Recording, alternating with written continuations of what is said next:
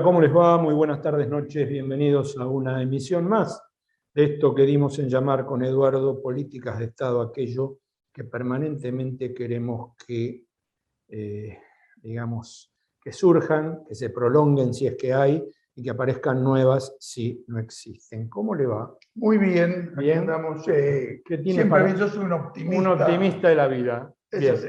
Eh, siempre el vaso para arriba, yo siempre el vaso Un para abajo, usted para arriba, claro. ¿Qué tiene para decir? A ver, yo después tengo para decir, pero diga primero usted. Mire, eh, como siempre, semanas movidas. este, yo pensé que iba a terminar el tema de la famosa foto y el este, video. eh, eso va teniendo continuidad. Parecería que hay mucho interés de algunos medios de comunicación este, por darle, por mantenerlo ahí este, en la palestra. Y me parece que tampoco ayuda la actitud del gobierno, que instala permanentemente el tema, ¿no? Cuando se está pagando, parecería este, que le gusta poner el fosforito ahí cerca. Ni a propósito. No, y, y la verdad que hace licuar un poco a, a la oposición que no rinde cuenta de lo que hizo en los cuatro años que estuvo en el gobierno, ¿no? No, y que aparte, Eduardo, a ver, eh, vi las propuestas de, de esta chica Heidi Vidal.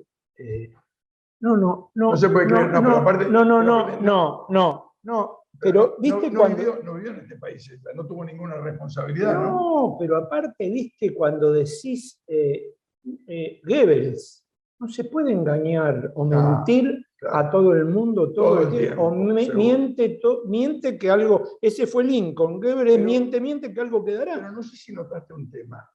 Me, me llamó la atención, ¿no? Seguramente quienes lo ven lo deben haber notado, o, o si no que se fijen. Se le acabó la sonrisa. Porque antes te decía esto, ponía cara de circunstancia y en determinado Sí, momento sí. se reía. Sí. Ahora no ríe más. Es que No. la verdad, creo que es consciente que este, no se puede el mentira, vamos a bajar los eso no impuestos, vamos. No, no, una cosa, preguntale a la reta si bajó lo del ABL, los- Claro, las patentes. claro. No, no, es la mentira consuetudinaria y esquizofrenizante. Yo espero que la No, y, gente. el, y el impuesto a las ganancias, Bueno, este, a los salarios altos. no, No, bueno. Falta que diga que van a ser escuelas y hospitales y, y- y estamos, ¿no? Sí, claro. Yo eh, quería un minuto nomás. Eh, yo, no- 25 años de hacer televisión, eh, nunca o casi nunca, salvo con el amigo este eh, Jorgito, nunca hice periodismo de periodistas. Eh, se lo reservo a los periodistas que hacen periodismo de periodistas, que están pagados y que... Pero realmente ayer le comentaba a mi mujer, que es abogada como el personaje que voy a mostrar, el juez Ramos Padilla Sí. despedazó a Novarecio. No Pero lo- no, te lo voy a mandar, lo porque realmente el tipo con una altura mirá, y con un nivel, y le dijo directamente, usted y los periodistas que le rodean son todos operadores. Ay, ¿sabés que estaba haciendo zapping? Y vi algo de eso, pero no, al- no alcancé a ver con quién estaba. Claro, pero ¿sabes qué pasa? Nunca se le dice eso, ¿entendés? Claro, claro, Entonces vos decís, ¿y por qué zafan? claro. ¿Y por qué nadie? Bueno, Ramos Padilla habría que invitarlo al programa, porque realmente el tipo, de, yo no soy K, yo no soy esto, yo no soy lo otro, yo soy juez de la nación. Como debería ser, ¿no? Claro.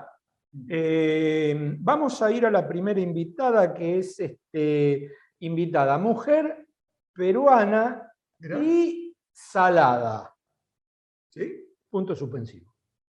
¿Eh? Bueno. Se sienta, le- lo invito, no, siéntese. gracias. Falta el champán hoy, pero bueno, no importa. Eh, No, no. Arrancamos sin champán hoy. Eh, me imagino que debe estar la invitada, que Cholo ya debe estar conectando a Patricia del Río, afamada periodista que por alguna extraña razón antes de las elecciones, no, después de las elecciones se quedó sin trabajo, una cosa muy rara. Eh, Periodista del. periodista, claro, en la parte gráfica del comercio, pero era periodista de radio y de televisión. Quienes no conocen es un Eh, medio muy importante. Eh, claro, claro. Bueno, ahí la tenemos. eh, desocupada. Mm, no tanto, los periodistas nunca estamos tan desocupados como están. Muchísimas gracias por invitarme, Ariel, a este, a este programa y para poder conversar con tu público. Eh, estás ocupada y desocupada, digamos. Así es, así es, porque estoy preparando el comienzo de un programa que se va a transmitir por, por, internet a través de un portal de investigación y escribiendo, cosa que no hacía hacía mucho tiempo, y descansando, y, y 15 años después de tener programa, pues, cinco horas al aire, la verdad que eh, todos los días de mi vida y levantándome a las 4 de la mañana, casi, casi considero que es un regalo en la hora poder este, mirar todo desde una distancia prudente. Yo le comentaba a Eduardo que sos eh, una defensora eh, de los derechos de la mujer y de, de los derechos de la mujer. Me imagino que debe ser muy complejo ser mujer en el Perú y aparte tratar de, ser, tratar de ser exitosa en el Perú, porque creo que toda la, la ideología de los pueblos del Pacífico es una ideología bastante machista en relación a la mujer, ¿no? Absolutamente, Ariel. Y en nuestro país especialmente machista y conservadora. Ah, podemos encontrarle mil explicaciones, desde haber sido centro de la colonia española y tener un, un componente católico muy fuerte, eh, y no haber tenido movimientos eh, tal vez progresistas interesantes al respecto. Y el Perú es un país profundamente machista, tiene uno de los niveles de agresión a la mujer más altos del mundo.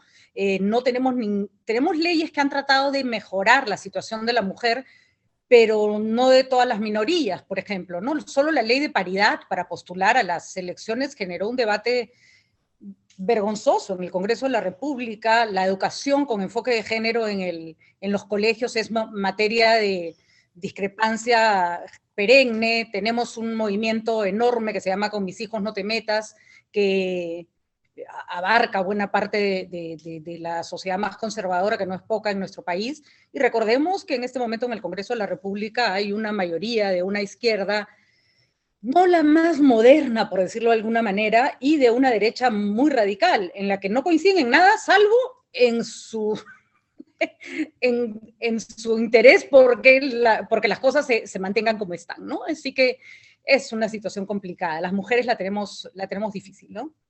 Ahora, ¿la izquierda en el mismo plano de la derecha? No, pero en, el sentido, yo, yo, lo entendí, yo lo entendí. ¿Cómo le va? Este, un gusto. ¿Qué tal? Este, eh, realmente eh, hay una gran expectativa en Argentina y en América eh, por cómo va a funcionar esa democracia en Perú con estas minorías diversas que conviven en el Congreso de la Nación este, y que, bueno, tienen algunas posiciones este, muy, muy enfrentadas. Eh, existe la posibilidad, porque hay un antecedente en los últimos años, que se han alternado, si no me equivoco, cinco presidentes que han sido, cinco. Cinco que han sido destituidos, renovados, hasta que hubo esta elección este, hace, hace poquito. ¿Y cuánto lleva el gobierno? No lleva un mes todavía, ¿no? No lleva un mes, e, y en este momento recién, desde ya casi tres semanas. Recién está eh, presentándose el gabinete, eh, el primer gabinete del señor Castillo, presidido por el Guido, Guido Bellido en el Congreso de la República para conseguir el voto de aprobación, que va a ser un punto de quiebre. Ahí nos vamos a dar cuenta qué capacidad tenemos, tienen todas estas minorías, porque efectivamente no hay ninguna, ningún movimiento que sea mayoritario, de convivir, porque necesita 66 votos en el Congreso de la República, que no se sabe exactamente si los va a tener, ¿no? Volarse el primer gabinete en las listas eh, eh, hay equivalencia entre mujeres y hombres en las listas en el Congreso. Eh, no hay hay, en este momento no hay paridad, es decir, las mujeres todavía siguen siendo aproximadamente el 30% de las congresistas. Eh, tenemos además eh, muy pocas mujeres en el Ejecutivo en general, a pesar de que en el gobierno anterior, en los gobiernos anteriores, en el del señor Sagasti, también en el señor Vizcarra, se buscó que hubiera paridad, ¿no? De mitad hombre, mitad mujeres y casi siempre se alcanzó. Pero lo curioso, y acá sí hay que decirlo con todas sus letras, es que el señor Pedro Castillo viene de un movimiento que se llama Perú Libre, cuyo líder es una de las personas más misóginas que yo entre toda mi vida, ¿no? Este, muy machista, declaradamente machista y homofóbico. Eh, curiosamente, eso le impidió en un momento hacer alianza con una izquierda más moderna, que es la de la señora Verónica Mendoza. Eh, y como digo, la tristeza es que este, estos dos movimientos que son extremistas, una extrema izquierda versus una extrema derecha, eh, que no coinciden en nada, sí coinciden en el punto de su conservadurismo. Recordemos que el Perú es uno de los pocos países que no tiene eh, eh, las personas eh, homosexuales no pueden acceder a ningún tipo de contrato que los represente ante el Estado como pareja. Una persona que se cambia de sexo y se cambia biológicamente de sexo sigue manteniendo un documento de identidad que lo identifica con el sexo con el que nació. eso solo por mencionar algunas cosas, ¿no? Los niveles de agresión contra la mujer son enormes y, y cada vez que uno trata de hablar de igualdad, particularmente a las periodistas mujeres, el, ¿qué te puedo decir? 80 o 90% de los ataques que nos vienen por redes sociales no tienen que ver con nuestro trabajo, tienen que ver con nuestro género, ¿no? Los insultos siempre vienen por ahí. La, la, definición esta de izquierda moderna. Así que eh, eh, Verónica Mendoza es la dirigente del Frente Amplio, si no me equivoco, en. Perú. Este, y eh, ¿Usted la considera que ella expresa una izquierda más moderna? Mucho más, una izquierda más como la estamos conociendo en países donde la izquierda puede llevar adelante programas exitosos, en el que combina una economía social en la que efectivamente se privilegian y se, y se, buscan maneras de acortar las enormes brechas económicas que han generado este modelo económico que hemos tenido hasta hoy, pero que también respeta y sobre todo impulsa la agenda de derechos sociales y civiles que ni nadie ha nadie ha abrazado y ella abrazó de una manera muy valiente porque era un tema complicado en el Perú, es un tema complicado en el Perú. Hablar de matrimonio civil igualitario eh, es, es casi, casi exponerte a perder un número importante de votos, ¿no? Curiosamente, durante la campaña, y esto tal vez sería interesante decir, la derecha con una ceguera absoluta la tildó de extremista, de terrorista, que es una manera de descalificar a la, a la izquierda, y lo que consiguieron es que la gente votara por, una opción más extrema que ella, ¿no? Este, y, ellos conviven, están en el gobierno de Castillo, o me equivoco, la gente del Frente Amplio. Eh, la en, nuestro país es muy interesante porque... eso, es lo que, eso, es lo que, queremos conocer. es muy interesante, porque esta señora que era vista como un peligro, ¿no es cierto? Porque además tenía un arraigo muy fuerte en la juventud es curioso, el voto extranjero la beneficia enormemente porque hay mucho joven estudiando fuera, en Europa, que de pronto mira y dice, bueno, es que las cosas no están bien en nuestro país. Bueno, esta señora que era considerada más o menos el cuco, cuando se ha acercado a Castillo, la derecha la ha visto como un alivio. O sea, ojalá sea la fracción de Verónica Mendoza la que se imponga. Y ahorita hay una, hay una pugna interna tremenda entre el grupo de Verónica Mendoza y Vladimir Cerrón, que es el dueño del partido por el cual ha postulado Pedro Castillo, que es el que quiere imponer todas estas radicalismos, no solo a nivel económico, ¿no? sino sobre todo eh, también a nivel social, que son un poco aterradores. ¿no? O sea, o sea estamos hablando de posturas muy, muy, muy fuertes, eh, ya digo, con respecto a, grupos minoritarios, cosas como en 48 horas se tienen que ir todos los delincuentes extranjeros del país. Y tú dices, ya, eso es una purga de venezolanos, básicamente, y quién va a decidir quién se tiene que ir y quién no, ¿no? Eh, es, es, es un personaje complicado, ¿no? Hablábamos, hablábamos de que recién hace 20 días. menos de un mes, digamos, sí, 20 días. Este, que, que gobierno. Pero se percibe algo eh, de modificación, se insinúan algunas políticas. Yo no digo que haya habido cambios porque en 20 días no puede haber cambios, pero en el discurso, en los estilos, en la forma de amalgamar la diversidad, porque a lo mejor eh, esa izquierda, me pregunto yo, eh, no, no, estoy, no estoy afirmando, a lo mejor esa izquierda más tradicional, más dogmática, más cerrada, frente al desafío de gobernar, quizás empiece a flexibilizar este, alguna, algunos pensamientos, alguna forma de, actuar, porque a veces, digamos, la realidad también, eh, si uno está abierto, impone, ¿no? Así es. Ahora, recordemos que nosotros tenemos un antecedente, que fue el presidente Ollantumala, que había tenido un discurso también muy radical y que, cuando, y que cuando, cuando se puso la banda presidencial, pegó, agarró la garrocha y saltó del otro lado. Sí, sí, y, tan y creo que su problema fue que saltó muy del otro lado. Entonces, traicionó una... Era militar, era, los, ex militares peruanos también, te la regalo, ¿no? Ah, sí, aunque hay, un, hay una, recordemos que nosotros tuvimos un largo gobierno militar de izquierda, que fue una rareza en la región. O sea, Velasco Alvarado, que convivía, el único, ¿no? El único. El único, el único, y bien de izquierda, ¿no? O sea, no sé, este país es particular, ¿no? Entonces, cuando Ollantumala se salta, se salta tanto que deja esa agenda social eh, otra vez desatendida, ¿no? Entonces, lo que se, Castillo dice es que él no se va a humanizar. Eh, el problema es que una de las muestras, y acá tienen mucha razón en que es muy poco tiempo como para hacer cambios, una de las primeras cartas de presentación sobre cuál iba a ser el rumbo que tomaba su gobierno era la presentación de sus ministros. Entonces, si en esa presentación de ministros había una cierta variedad, una cierta concesión a intereses más moderados, ¿no? Tan radicales, eso hubiera sido una buena señal. Y bueno, lo que pasó fue que el gabinete lo impuso el dueño del partido, no lo impuso el presidente. Esa es la gran discusión que hay ahora en, ese momento. y el premier, y el premier es, es acusado de apología al terrorismo, ha defendido a terroristas públicamente, eh, la mitad de ese gabinete tiene problemas serios de corrupción, entonces uno dice, Dios santo, esto no puede ser lo mejor que tiene para ofrecerle la izquierda al país.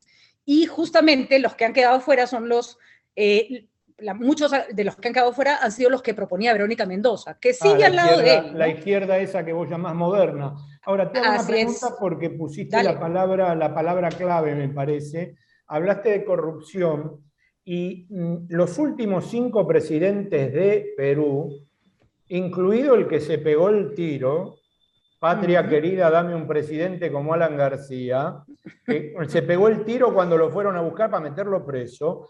Los cinco últimos, inclusive Toledo, que parecía el más progre, están eh, con causas por el tema Odebrecht. ¿La corrupción en Perú es fundacional, es estructural o les agarra cuando se ponen la banda?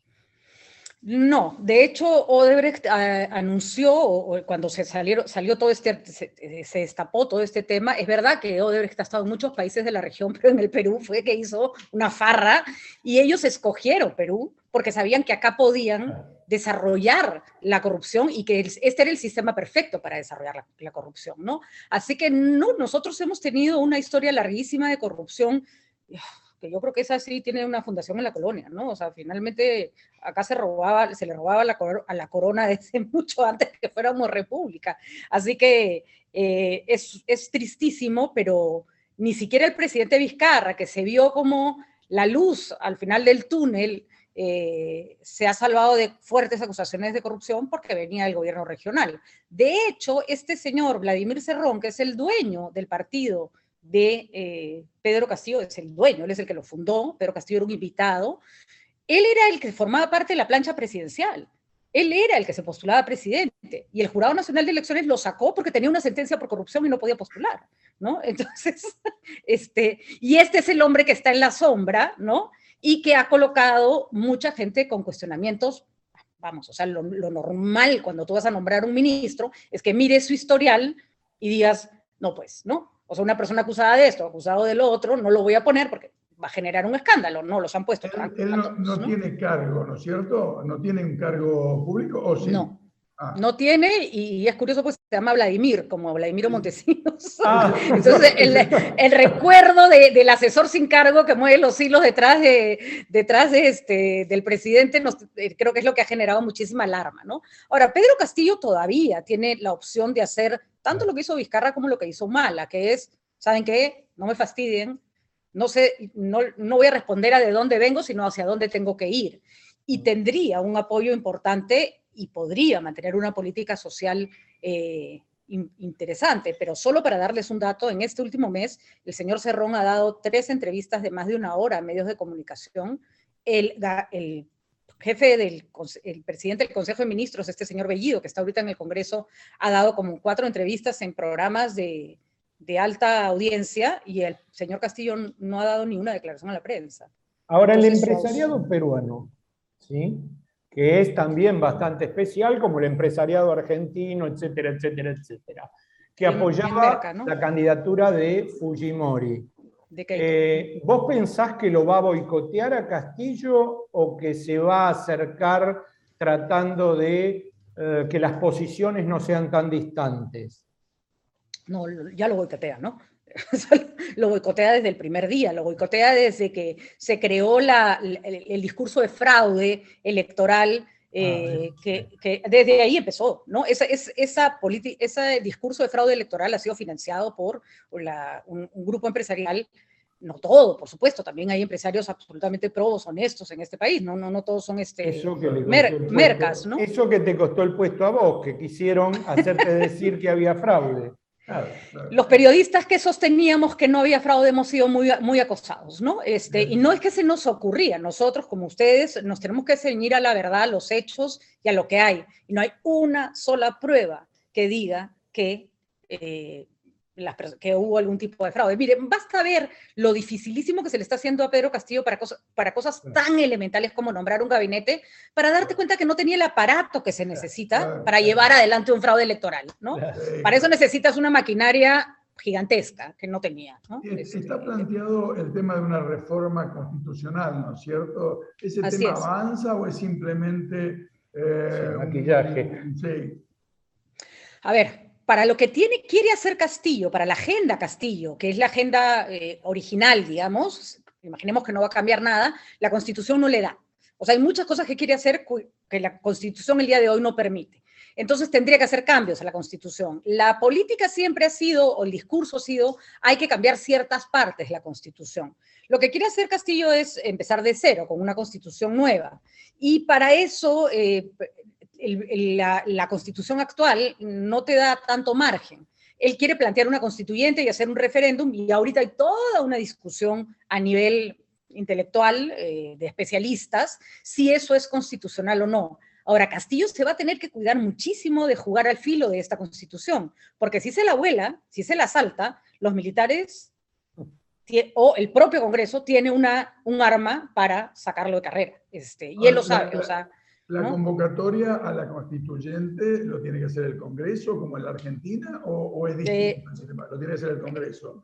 Es que no, no, acá incluso se, se, discute el hecho de que no se puede plantear una constituyente, sino que las reformas se hacen en el Congreso mismo, ¿no? Ah. Este, y, y, entonces por eso Castillo quiere vía un referéndum pedir una aprobación para que se haga una constituyente. Entonces, bueno, ahí hay una discusión teórica y estoy pensando con, quizás con la debilidad de Castillo por la fragmentación electoral que hubo, eh, eh, desde, su punto de vista, pensar en un referéndum es pensar en la posibilidad de tener un respaldo popular que hoy eh, es difícil de mensurar, ¿no? Así es, la gran pregunta es si vía un referéndum uno se puede pedir una constituyente, si eso está contemplado en la constitución, ah, ¿no? Entonces, porque él sabe que este Congreso no le va a aprobar los cambios que necesita y no le va a aprobar este, las reformas que necesita, ¿no? Entonces, eh, no sé si está en la agenda de las personas y de los peruanos el cambio de constitución. La gente en las encuestas dice, sí, queremos que cambien algunas cosas, pero es como un tema demasiado lejano, entonces eh, tampoco sería un tema que le daría popularidad. Y ahorita hay que reconocer que Castillo no tiene al empresario de su lado, no tiene a la clase política de su lado y su, popularidad de entrada es de 36%. Es la popularidad más baja que ha tenido ningún presidente en nuestra historia de, de entrada, digamos, ¿no? Entonces, no tiene, no tiene mucho manejo para hacer cosas muy radicales, porque o le salta la calle, o le salta el Congreso, o le salta la clase eh, empresarial, y encima se le ocurrió pelearse con la Marina, entonces, con los marinos, que son como los dueños de la pelota. Entonces, este... Le voy a hacer una pregunta quizás desde la lógica argentina y a lo mejor no se aplica para, para Perú. Eh, las organizaciones sindicales en la Argentina son muy fuertes, ¿no? No sé en el caso de Perú, por eso, por eso digo, a lo mejor no se aplica. Eh, no han salido con reclamos a avalar, a pedir, a, a tratar de modificar. Me refiero, a, los sindicatos, me refiero a las organizaciones sociales, de la cultura, a, lo que podríamos definir como sociedad civil en términos genéricos. Mm. no ha tenido canales de expresión todavía. En el Perú tiene pocos sindicatos fuertes, uno de ellos es el de maestros, otro es la CGTP, que es la Central de Trabajadores del Perú, pero que aglutina gente muy distinta. Eh, tenemos grandes, grandes este, sectores productivos sin, donde el sindicalismo no es precisamente una, un, movimiento fuerte.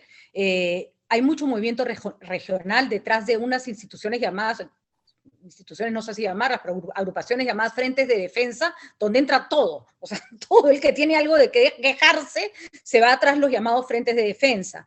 Hay movimientos civiles muy fuertes que paran, por ejemplo, inversiones mineras, y en este momento el, el primer ministro está en el Congreso de la República dando un discurso que sí pretende convocar por lo menos al sindicato de maestros y ponerlo detrás de, respaldo de Castillo, eh, porque ni bien entró Castillo, los maestros le quitaron su confianza. Entonces, y recordemos que Castillo no solo es maestro, sino ha sido uno de los dirigentes sindicales del gremio de maestros más fuerte del Perú. De hecho, dejó sin clases a los chicos 70 días en una huelga.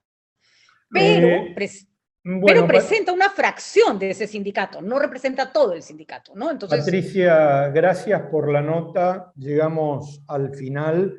Ojalá que por el afecto que le tenemos a Perú, por todo lo que Perú hizo con la Argentina en, la guerra de Malvinas, em, pueda ser lo mejor posible la gestión de Castillo para el pueblo peruano y para América Latina toda. ¿sí? Y gracias a vos por habernos dado, a Eduardo y a mí, esta nota, esta charla de 20 minutos, y que pronto vuelvas a los medios este, y que no te echen, ¿viste? Porque esto de, después, después de 15 años te peguen un shot en el, en el tuje, no, no viene muy bien, ¿vio? Este, Digamos que no. al machismo empresarial peruano que no joda. ¿eh?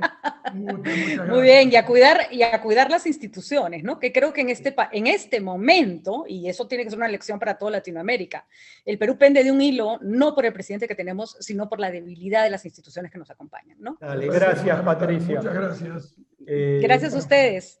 Eh, bien, Sí, muy interesante. Es un, es, un presente difícil, ¿no? Sí, y bueno, eh, la verdad que es muy interesante que puedan ir conviviendo en esa dispersión que hay en el Parlamento. Es un desafío. Hay que ver si Castillo, el presidente Castillo, tiene la habilidad, el cuero, ¿no? tiene la habilidad para poder amalgamar esa diversidad y darle una dirección de trabajo. Sería interesante, le voy a pedir a Patricia a ver si nos puede pasar el contacto de la, de la dirigente de la izquierda, de lo que ella llama la izquierda moderna. Sí, sí, Verónica, yo lo tengo. Ah, ¿lo tenés? ah, bueno, para ver... Ha estado acá. Ah, mira qué, mira qué bueno. Bueno, bueno, nos vamos a la pausa y continuamos. Continuamos con, con, alguien que me dijo el jefe que es picante. Vamos a ver qué tan picante es el ají picante. Dale. Eh, vamos a la pausa. Acompaña a Política de Estado. Puerto La Plata, un importante nodo logístico para los sistemas productivos de la región. Un puerto en continuo desarrollo. Puerto La Plata, el puerto del futuro.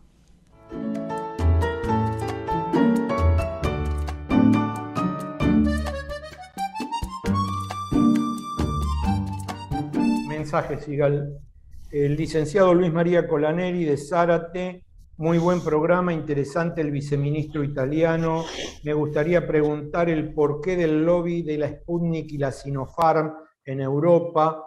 Eh, Gustavo López, muy interesante, me parece ideal el fijar tarifas y tasas de ganancias para las empresas. Carlos Ragonierti, Radical dice, es inadmisible el acuerdo de la reta con IRSA para las torres de lujo en Costanera Sur, lleven a alguien para tratar esos temas, saludos. Carlos Kowalik, excelente programa, ¿pueden hacer un debate con alguien del PRO? No. Eh, este, bueno, eso va a correr por cuenta mía, no, no de Eduardo.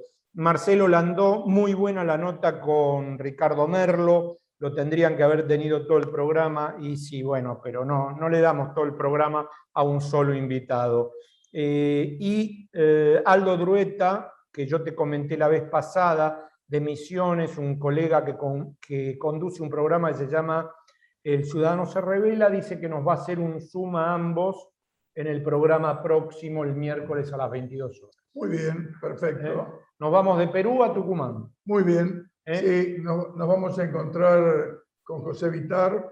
José Vitar es un dirigente político de la provincia de Tucumán, candidato hoy a senador nacional por eh, la lista 41 del partido Frente Grande. ¿Cómo Frente Grande? Sí, Frente Grande. Frente de todos. No, Frente Grande. Estamos. ¿En qué quedamos? ¿Frente de todos o Frente Grande? ¿O Frente de Grande en Frente de todos? A ver, Vital, ¿cómo le va? compañero Chigal. ¿Cómo va? ¿Cómo le va? Muy bien, muchas gracias, el gusto de verlo. ¿Me aclara eso? En Tucumán tomamos la decisión de eh, disputar la elección por fuera del dispositivo del Frente de Todos una decisión dura y difícil que la tomamos después de un largo debate en el seno del partido y se debe a las características especiales que tiene la política tucumana. Por supuesto que en el orden nacional somos orgánicos a nuestro partido y participamos y sostenemos eh, el apoyo al gobierno nacional. En la provincia es otra historia, hay una, un sistema político absolutamente decadente, mediocre, caro, viciado de corrupción y de clientelismo, que ha generado un verdadero rechazo en la sociedad. Y cuando hablamos de sistema político no estoy hablando, ojo, del gobierno provincial en sus dos versiones, hoy enfrentadas entre sí, sino también de la denominada oposición, porque oficialismo y oposición vienen a ser dos caras de una misma moneda de este sistema que está cada vez más lejos de la gente. Vitar, creemos que la provincia necesita... Eh, cuando, cuando hizo la descripción me parecía que estaba hablando del bucismo. Bueno, eh, no, no sería tan extremo. No voy a decir que el gobernador Mansur es un bucista, eh, no podría decirlo, pero sí creo que expresan, tanto él como el vicegobernador Jaldo, una concepción clientelar eh, y le diría absolutamente vacía de contenido político y doctrinario. Para ello la política es un colectivo al que hay que subirse para llegar al poder. Si ese colectivo lo maneja Macri, Sigal, Cristina Fernández de Kirchner, Alberto Massa, es lo mismo. Entonces es muy difícil hacer política desde la defensa de los principios, del discurso, de nuestra visión de la sociedad y de lo que debe ser con estas condiciones y esta regla de juego, porque lo que agrava eso más es un régimen electoral inventado en la era Alperovich, llamado régimen de acoples, que es una verdadera perversión y distorsión del derecho a elegir de la gente, digamos. La gente Porque ¿en qué, consiste eso? ¿En qué consiste? El régimen de acople que rige para las elecciones provinciales Ojo, no en esta nacional, las ah. nacionales se rigen por la legislación nacional, pero en las provinciales, este fue un sistema que diseñó Alperovich cuando tenía la suma del poder político en la provincia, eh, se, acepta que los partidos lleven fórmula de candidatos a legisladores provinciales o a concejales municipales y eh, se acoplen en una lista sábana a la boleta del gobernador y el vice o del intendente municipal. Esto genera la deformación de que en la lista que llevó a la gobernación al gobernador Mansur, eh, solamente por el distrito capital, porque después tenés dos distritos más, este y oeste en la provincia, hubiesen alrededor de 40 coples que apoyaban la candidatura a gobernador de Mansur con su lista de legisladores. José, pero me decís que, en esta, José, en esta elección eso no aplica porque es una elección nacional. ¿Y qué tan debatido? Claro, no aplica. Pero si nosotros no nos diferenciamos y salimos a construir una opción progresista, renovadora, que rescate la historia y la militancia del peronismo en una provincia que sufrió mucha persecución por este tema. Si no te despegás ahora, quedas pegado de nuevo en el 2023.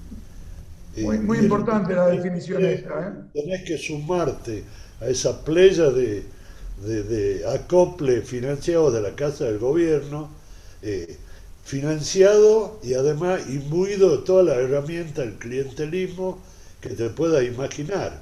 Y de esa manera estamos siempre en un mismo círculo vicioso, en una provincia donde el sistema político es realmente un problema atrasa a esta provincia con este sistema político, impide su desarrollo económico y social, impide su modernización institucional y se genera un círculo vicioso con dos graves problemas coyunturales que tiene Tucumán. El brutal aumento de la pobreza y el desempleo en los últimos años, por un lado, y el problema de la inseguridad, por el otro, porque eh, el problema de la inseguridad está indisolublemente ligado a eso. Eh, podemos hablar ahora de si la policía es eficiente o no es eficiente y si hay política de seguridad o no. Pero lo cierto es que este sistema produce centenares de miles de jóvenes marginales que viven en un estado de completa vulnerabilidad, presos de la red de narcotráfico cada vez más importante que hay en la provincia. Entonces un joven que no tiene horizonte en su vida, que es desamparado por un Estado que vuelca todos los recursos en el clientelismo político, que no tiene acceso al trabajo, ni a la educación, ni a la cultura, ni contención de ningún tipo, cae muchas veces en las redes de, la adicción a las drogas. Y si el Estado no lo ayuda a salir, estamos fritos. Ahora, Vitar, Vitar eh, una pregunta ingenua, o no tanto, o no tanto, ¿sí? una pregunta, una pregunta casi psicoanalítica, mire. Eh, si esto es así como lo pinta usted, que realmente es muy duro, ¿sí? Eh, pero realmente durísimo, pregunto, ¿por qué gana Mansur? Bueno, ganó en el 2015, en el 2019, perdón, en la elección del 2019, con no pocos problemas, no te olvides que en ese momento se planteó una situación de fractura con la candidatura de Alperovich. Le costó mucho recuperar terreno, pero eh, tiene mucho que ver con la, con la falta de opciones también. Nosotros fuimos parte del frente que ayudó al triunfo de Mansur en el 2019 y como frente grande disputamos las pasos nacionales, ya no en la elección provincial, sino en la nacional, y ayudamos a una muy buena elección que hizo el Frente de Todo en la provincia. Claro, estaban Cristina y Alberto como la gran esperanza nacional. Estamos hablando de la misma elección. Pero hicimos la mejor elección histórica del Frente de Todo. Después nosotros quedamos fuera de la lista, como suele suceder, porque es muy difícil disputarle al aparato oficial. Y yo no sé eh, si es paradoja o no, porque lo mismo pasó en la elección del 2017, pero salimos con una cantidad de votos a las pasos y después se redujo en la general. José, y, tengo una pregunta. Em, esto que me estás planteando ha llevado a una situación de crisis también dentro del frente de todos, porque que se enfrente el gobernador con el vicegobernador eh, en una elección eh, primaria abierta y obligatoria este, es un hecho atípico, ¿no? Absolutamente, hay un estado de quiebre y fractura absoluta entre ellos. Eh, Jaldo y Mansur, los dos, yo te, lo voy a, te voy a mostrar en una imagen lo que va a ser este choque de trenes. Dos maquinistas ciegos y furiosos que conducen a toda velocidad su respectiva locomotora pensando que uno se lo va a llevar puesto al otro, cuando lo más probable es que ese choque de trenes quede en muy mal estado el peronismo, la gente, las instituciones de la provincia, etcétera, y sobre todo ponen al peronismo al borde de perder la provincia de Tucumán, porque cambiemos que tiene una interna, unas pasos, también con interna y tres listas, pero es una paso que tiene tres perfiles. La lista, la interna de Cambiemos, eh, valga la redundancia, no cambia nada, pero tiene más atractivo que la del peronismo, porque la interna del frente de todo es Mansur versus Jaldo. Jaldo que le dice, ya fuiste gobernador dos veces, correte que ahora me toca a mí, que pareciera ser fue el principio del acuerdo, y Mansur le dice, espere muchacho, no sea tan ansioso, que quiero estar un periodo más. No hay otro componente en ese debate. Aquí en esta provincia no se discute nada, Eduardo. No se discute cómo se crean los 10.000 empleos anuales que Tucumán necesita, nada más que para que no suba el desempleo. No se discute cómo sacamos de la pobreza y la marginalidad social a centenares de miles de tucumanos. No se discute cuál es el programa de obras públicas que necesita Tucumán para que aumente su economía y el empleo. No se discute nada. Todo es mercado persa, compra y venta de votos, subsidio en el hipódromo, han dado hace poco, a la pobreza. Han descubierto que hay pobre 15 días antes de la elección. Le dan 5 mil pesos a la gente con una carta de pobreza de la policía y el DNI, siempre que esté auspiciado por algún puntero del oficialismo, obviamente. Y eso es todo lo que hay de campaña electoral en Tucumán. José, este a ver, yo, quiero tener claro un tema y transmitírselo con claridad, si podés, este, a quienes nos están viendo. Vos dijiste al principio que si sos electo senador nacional, vas a trabajar para el fortalecimiento del gobierno nacional. Te vas a integrar eh, al bloque del Frente de Todos, eh, vas a aceptar, digamos, e, e, ese enfoque, digamos, este, ¿entendí bien? absolutamente. Nosotros podemos tener observaciones o reparo o inquietudes con algunas políticas del gobierno nacional pero estamos de este lado del mostrador. Eh, es más, yo quisiera que averigüe los otros sedicentes candidatos del frente de todos cuál es su historia y cuál es su pertenencia. Pero no voy a entrar en ese tema. Si yo saliera electo eh, senador, mi primera pertenencia sería el Frente Grande. Mi idea sería armar un bloque del Frente Grande. Pero si el partido me sugiere otro camino, y la integración lisa y llana al frente de todo lo voy a hacer, porque no tengo diferencia con el gobierno nacional y soy respetuoso de la conducción de Cristina Fernández de Kirchner. De lo, que no voy a hacer es mezclarme con los abandijas tucumanos que la verdad dan pena y vergüenza. José, muchísimas gracias. Eh, la verdad, eh, contundente tus definiciones. Eh, creo que ha sido muy claro Vamos a ver qué repercusiones tiene este programa, pero muchísimas gracias y bueno, el esfuerzo que te queda hasta las, este, par de semanas hasta las paso. Éxito. Si me permitís un minuto, me despido diciéndote lo siguiente. La mía es una decisión tomada en la veteranía de mi vida política. Yo he pasado por distintos cargos. No tengo ninguna visión sensual de ningún cargo político. Sí me interesa que en Tucumán se conforme una fuerza política en serio. Y el PJ está absolutamente agotado, viciado de menemismo hasta la médula y convertido en un mercado persa. Entonces no es el camino para nosotros una alianza con este partido en estas condiciones, sino una construcción propia, auténtica, sólida, que convoque a los tucumanos decentes y de buena voluntad. Gracias, Vitar. Gracias, José. Lo mejor para usted. ¿eh? Gracias a ustedes por la nota. Eh, bueno, vamos al. Fuerte las definiciones, ¿no? Uh, es de los míos, este, con los tapones de punta. Muy bien. Eh, no, me gustó, pero aparte con lo que pintó parecía que estaba hablando de Bussi. No, Bussi no, Mansur. Bien, vamos al último invitado de políticas de Estado y tenemos que ser un poquito más suave, ¿no? vamos a ver, vamos a ver. Dale.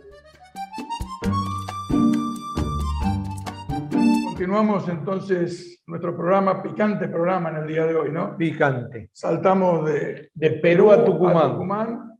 Y ahora tenemos una entrevista, un entrevistado para mí de lujo, eh, Sasa Testa, es magíster en estudios y políticas de género, y un activista trans no binario. Hola Sasa, ¿cómo te va?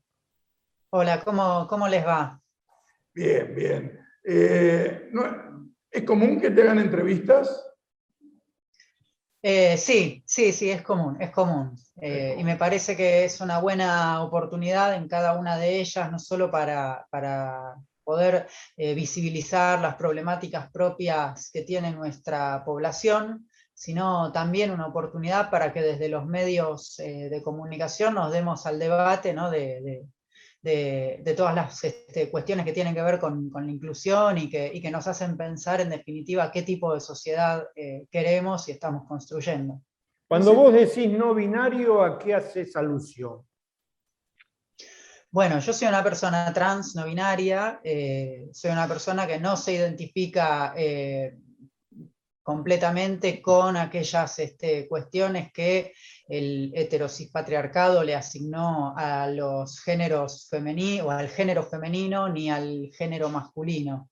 Eh, en ese sentido, mi experiencia eh, con la identidad no, me ubica ni, ni, de un lado ni del otro. Yo no, no me siento completamente identificado ni con las cuestiones femeninas ni con las cuestiones masculinas. Si bien es cierto, sí, que eh, tengo una expresión de género eh, más masculina, la vivencia interna, tal como, tal como yo la, siento, no, no, responde a ese ideario de masculinidad que, se constituyó a lo largo de, la historia. Sasa, en, ese sentido, este gobierno, eh, los gobiernos del Frente de Todos en su momento, han dado muchos derechos. Últimamente vi un decreto de necesidad y urgencia que también transforma la, eh, cómo estaría expresado eh, el género no binario eh, en el documento, en el DNI. ¿Es así? Sí, es el decreto este, 476 y lo que establece es la posibilidad de optar por una tercera categoría, tanto en los DNI como vos bien mencionás, eh, así como también en los eh, pasaportes. ¿no? Esa tercera categoría está denominada a través de la, del uso de la X. ¿no? Este, por lo tanto, permite correrse de la opción M o F para designar DNI binarios, ofreciendo una tercera opción, que es la, que es la X, este, con lo cual las personas eh, que no nos identificamos plenamente o que no nos identificamos totalmente con, este, eh, las experiencias de la masculinidad o de la feminidad, podemos digamos, acceder al derecho, ¿no? que además es un derecho humano, el derecho a la identidad, eh, gracias a la sanción de este decreto y podemos tener documentos de viajes y un documento que acredite nuestra identidad de, de esta manera. ¿Hay otros países que tengan el mismo sistema que nosotros? Sí, el decreto menciona en sus considerandos eh, una serie de antecedentes de, otros países. En estos momentos no recuerdo, no recuerdo exactamente eh, cuántos ni cuáles, este, pero sí es muy interesante la, letra del decreto porque enuncia una serie de antecedentes de otros países que ya han adoptado este tipo de, de, políticas. Lo que sí me parece eh, eh, muy interesante destacar y mencionar que somos el primer país de Latinoamérica en tener este tipo de políticas. Del mismo modo pienso, por ejemplo, en, cuando se sancionó en 2012 a instancias del gobierno de Cristina Fernández de Kirchner la ley de identidad de género, como también nos posicionamos en materias de políticas de género efectivas a la vanguardia con respecto de otros países del mundo que han tomado, de hecho, eh, nuestra ley como modelo para este, sus posteriores sanciones en otros, en otros países. Sasa, lamentablemente, como siempre se dice en televisión, los tiempos se cortan. Seguramente tendremos oportunidad de volver a, encontrarnos. Te agradezco muchísimo y bueno, eh, nos volvemos a encontrar. Espero que estas breves palabras sirvan también para generar un debate que es necesario para generar condiciones de igualdad. No, bueno, muchas gracias a ustedes y bueno, muchas gracias también por traer a los medios de comunicación este, este tipo de debates que son muy necesarios y que ayudan, como dije en el inicio, a pensar el tipo de sociedad que estamos construyendo. Yo creo que vamos eh, por, un, por un muy buen camino, así que muy, muy buenas tardes. Gracias. Eh, bueno, eh, vamos terminando. Parece que sí. Ha sido un programa, como decíamos, movido. Pasamos por distintas realidades. Vamos construyendo una imagen del mundo y también de la realidad argentina, que no es solamente la ciudad de Buenos Aires y el Gran Buenos Aires. Hay una realidad diversa y creo que eh, las reflexiones eh, de José Vitar fueron eh, casi provocativas, te diría, pero provocativas en el sentido del pensamiento, de que no nos amoldemos a que las cosas tienen que ser de una determinada manera, que nosotros tenemos que ser actores y protagonistas de nuestras propias transformaciones. Hoy estuvimos latinoamericanistas. Tuvimos latinoamericanistas, exactamente, muy, muy importante eh, la visión sobre el tema de Perú. Lo vamos a seguir, Sí, vamos sí, a seguir. sí. Eh, Perú me parece que eh, va a dar mucho que hablar este, en, los próximos, en los próximos meses. De lo que nos dio Perú a nosotros, nosotros le devolvimos armas a Ecuador. Es terrible Eh, eso, pero también, también- mejor no hablemos. Vamos, vamos a hablar, también recordemos que San Martín Sí. ayudó también a su, a su libertad. a su libertad, que se ha cumplido un aniversario más. Nos hacen un minuto, nos vamos, como le decimos siempre, gracias por permitirnos a Eduardo y a mí entrar en su casa. Eh, esto fue Políticas de Estado por el 7, Somos eh, y en Flow el 517 en todo el país. Pásela muy bien, nos volvemos a encontrar el próximo sábado, como siempre, tratando de que usted piense con nosotros. Chao. Chao.